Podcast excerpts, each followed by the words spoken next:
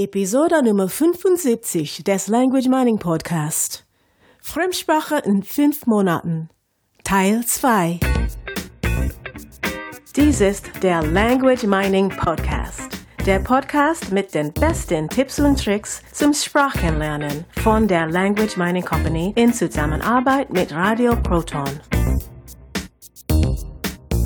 Hallo, da sind wir wieder. Heute gibt es Teil 2 von insgesamt drei. Wir sprechen darüber, wie man eine Sprache von Anfang an lernen kann.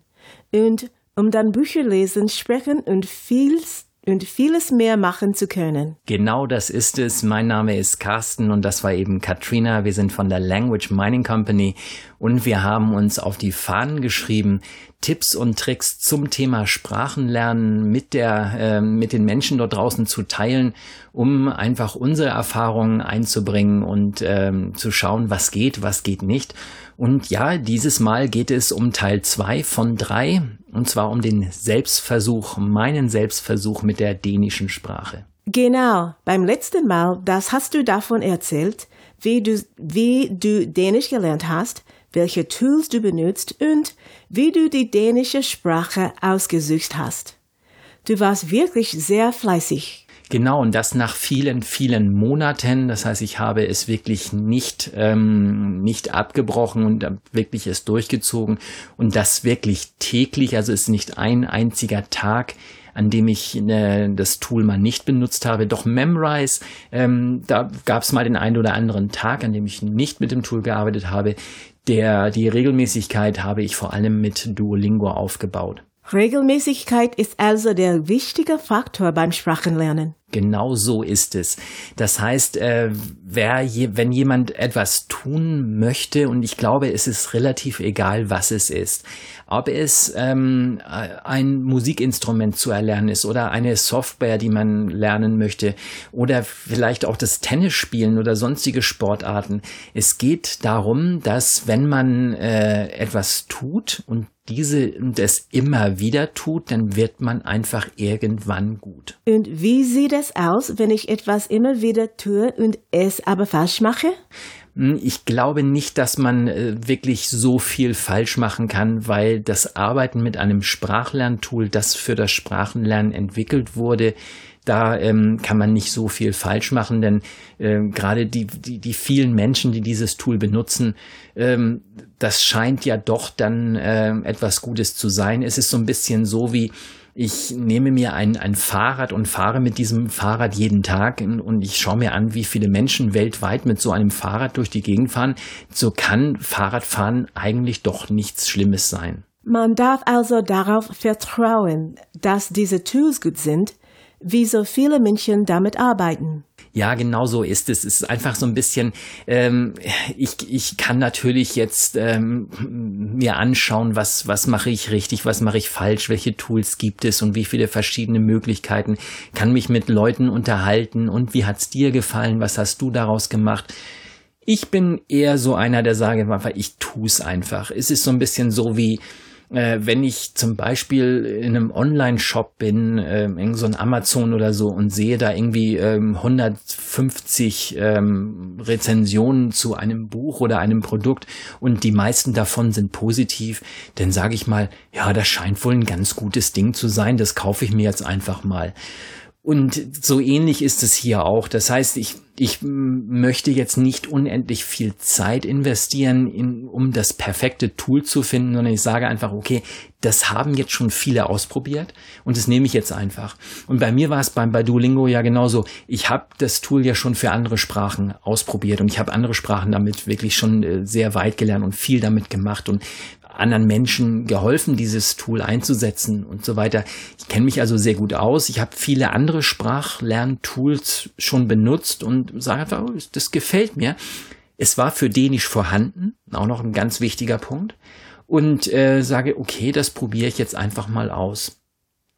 Und das Schöne dabei ist, ich, man kann mit einem Tool wie Duolingo, man kann sehr schnell die Regelmäßigkeit aufbauen. Das geht also ganz, ganz schnell, indem man einfach äh, ja, mit ein paar Tricks das Ganze wirklich so plant, als wäre es das tägliche Zähneputzen. Also wir haben ja schon mal zum Thema Regelmäßigkeit eine Episode gemacht. Hier einfach nochmal kurz schauen bei uns auf der Website oder wenn ich es nicht vergesse, lege ich es nachher nochmal in den äh, in die Show Notes rein, dass jemand sich das nochmal anhören kann. Also die Regelmäßigkeit ist einfach ist einfach äh, wichtig.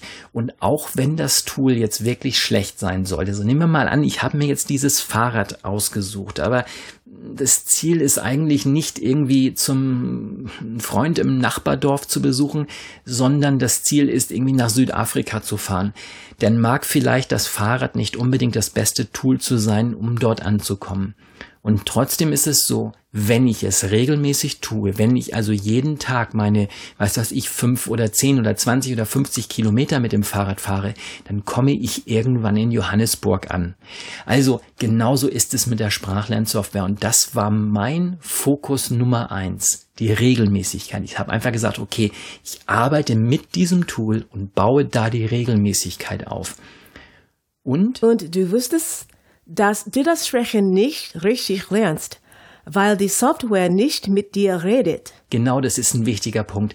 Es war ja auch Teil meines Ziels. Ich habe ja in meinem Ziel für mich definiert, ich möchte Bücher lesen. Und das Sprechen wird dann schon kommen irgendwann ist es bei mir natürlich auch so, ich habe Erfahrung mit anderen Sprachen, mit vielen anderen Sprachen und, und, und weiß, worauf es ankommt, um dann nachher noch diesen Schritt zu tun, um das zu aktivieren. Ähm, ich habe also einfach gesagt, okay, das mache ich jetzt da mal. Wenn ich jetzt das Ganze an einen, ähm, ja, wenn ich jetzt sage, an das Sprechen gekoppelt hätte und nicht an das Lesen, dann hätte ich mir zum Beispiel einen Trainer suchen müssen, mit dem ich aktiv reden kann die ganze Zeit. Den habe ich nicht irgendwie um die Ecke, den hätte ich auch noch bezahlen müssen, vermutlich. Äh, oder eben kostengünstig im Internet irgendwie, weil hier von meinen Nachbarn eben keiner Dänisch spricht. Ich habe so keine Dänen in der Nähe. Der Däne muss natürlich passen, der muss Zeit haben, der muss Spaß daran haben, mit mir Dänisch zu reden und so weiter. Das heißt, viele Faktoren, die ich einfach, wo ich einfach sage, wie, wo bekomme ich das her und passt das nachher, kriege ich das wirklich hin? Bei der Sprachlernsoftware wusste ich einfach, das wird funktionieren, weil ich auf diese Methode schon öfter Sprachen gelernt habe. Und das einfach gesagt habe, hey, das, das, das muss gehen, das geht einfach, weil ich das ja auch äh, verkaufe als Dienstleistung sozusagen. Also ich coache Menschen ja dahin, dass sie eben genau diese, diese Dinge tun. Was für mich jetzt spannend war, einfach dieses, dieses Sprechen auszublenden. Du hast jetzt also die Regelmäßigkeit. Du machst es jeden Tag und du kannst inzwischen Bücher lesen. Wie lernst du denn jetzt das Sprechen? Ja, jetzt darf ich natürlich schauen, ähm, dass ich mir Gedanken darüber mache, ob ich nicht mal ins Land gehe oder irgendwo hingehe, wo also mehr Menschen sind, die diese Sprache sprechen. Ähm, bei anderen Sprachen ist es vielleicht anders. Vielleicht, wenn es jetzt zum Beispiel um Türkisch gehen würde, dann sage ich, oder gibt es ja sehr viele Türken in der Nähe, Serbisch, Kroatisch und so weiter. Es gibt also sehr viele Ausländergruppen oder auch Russen. Da gibt es einfach sehr viele in der Umgebung. Und ich kann mir dann natürlich auch schon äh, mal äh, mich mal umhören, ob es dann nicht ähm, so kulturelle Vereine Vereine oder sowas gibt in der Richtung, was ich ja, wo ich einfach mal teilnehmen kann. Dann gibt's Möglichkeiten, einfach im Internet Sprachpartner zu suchen. Da gibt's auch schon Tools, gibt schon Plattformen, die das favorisieren, also wo ich einfach so, so Buddies finde, die äh, der eine lernt zum Beispiel, in meinem Fall, der eine lernt Deutsch, der andere lernt Dänisch und dann kann man sich austauschen und dann kann man ähm, Zeiten abmachen, indem man mal eben einmal Deutsch und einmal ähm, Dänisch spricht, beziehungsweise welche Sprache da auch immer äh, dann äh, diejenige ist, die derjenige gerade lernt. Also sowas geht ähm, dann gibt's noch andere Möglichkeiten. Das ist interessant. Was gibt es denn noch für Möglichkeiten, also außer ins Land zu reisen. Ja, genau. Also Punkt drei wäre dann natürlich in das Land reisen, hast du gerade schon gesagt. Jetzt die Frage, wie kann ich es machen, ohne in das Land zu reisen, wenn ich also noch hm, dabei bin, diese Sprache zu lernen oder vielleicht auch nicht allzu viel Zeit habe, ins Land zu reisen oder so. Äh, es gibt Hörbücher. Moment. Du kannst doch nicht mit einem Hörbuch sprechen. Das stimmt und auch da gibt's wieder Methoden, das zu aktivieren. Das heißt, ich kann das Hörbuch ist praktisch nur in eine Richtung. Das Hörbuch spricht mit mir, aber ich nicht mit ihm sozusagen. Das heißt, ich ähm, höre mich natürlich relativ schnell rein. Wenn ich dann das Hörbuch natürlich dann noch kombinieren kann mit der gedruckten Version, das ähm, muss man mal so ein bisschen aufpassen, dass diese das Hörbuch, was ich mir ausgesucht habe, nicht eine Übersetzung ist. Nicht, dass die Übersetzung unbedingt schlecht sein muss, die kann sehr gut sein, nur ist es oft so, dass äh, Übersetzungen von zwei verschiedenen Verlagen in Auftrag gegeben wurden. Das heißt, das Original ging an den Hörbuchverlag und es ging auch an den gedruckten Verlag und beide haben praktisch zwei verschiedene Übersetzer eingesetzt und damit sind es praktisch zwei verschiedene Versionen hier also immer darauf achten, im Original oder eben der Verlag hat äh, die Rechte für die Übersetzung für beide Versionen und damit sind auch die Texte identisch. Also auf so Kleinigkeiten darf man beim Hörbuch achten. Dadurch kann ich mich natürlich sehr schnell reinhören in diese Texte wenn ich dann natürlich das Lesen schon gelernt habe, kann ich parallel dazu lesen. Hier äh, durch das Lesen, durch das Hören habe ich natürlich gleich wieder mindestens schon mal zwei Sinne, die ich aktiviere, also den, den Sehsinn und äh, den auditiven, also den Hörsinn. Und äh, das geht da natürlich schon mal sehr viel schneller. Dann das Sprechen, das ist praktisch das Nachsprechen von dem Gehörten. Das heißt, ich selber drehe sozusagen die Richtung um. Sprichst du da Sprichst du dann das nach, was das Hörbuch dir verspricht? Ja, das klingt einleuchtend. So kurz und knapp hätte ich das auch sagen können. Und das ist es im Prinzip. Und so lernst du dann mit einer oder mehrere dieser Methoden das Sprechen, also die dänische Sprache auszusprechen. Genau, der Schritt ist dann ja nicht mehr so ein großer. Äh, Aussprache ist natürlich etwas, da gibt's dann wieder die gesonderten Methoden, wie ich denn gerade diese Hürden überwinde, wo es dann ein bisschen schwieriger ist, weil es eben in der Sprache, die ich lerne, nicht genauso ausgesprochen wird wie in meiner Muttersprache. Jetzt gibt's wieder ähm, Aussprachetechniken, die ich natürlich einsetzen kann, aber das würde jetzt ein bisschen äh, zu weit führen. Ähm, was ich dann noch mache, ist ähm, also eine, eine dauerhafte Beschallung der Sprache und ich nenne das mal Beschallung, also einfach Radio hören. Ich habe dann ganz gerne Radio an und äh, höre dann immer mal wieder auch Werbespots auf Dänisch, höre immer mal wieder das ein oder andere Wort, das ich kenne. Wörter, die ich nicht kenne, gehen dann meistens so an mir vorbei, es sei denn, man kann es aus dem Kontext dann erschließen auch hier ist einfach dieses äh, immer mal wieder die Sprache am Ohr haben. Mein Gehirn gewöhnt sich dann schneller an die Aussprache und äh, je mehr Wörter ich natürlich dann mit dem Vokabeltrainer und auch mit den anderen Tools, die ich benutze, dann lerne, desto mehr Wörter kann ich natürlich dann auch raushören aus dem äh, aus dem Gesprochenen. Also je mehr ich mich mit dieser Sprache umgeben kann, desto besser. In dieser Episode ging es also darum, wie man aus dem passiven Wortschatz einen aktiven Wortschatz macht. Wie komme ich vom Lesen zum Sprechen?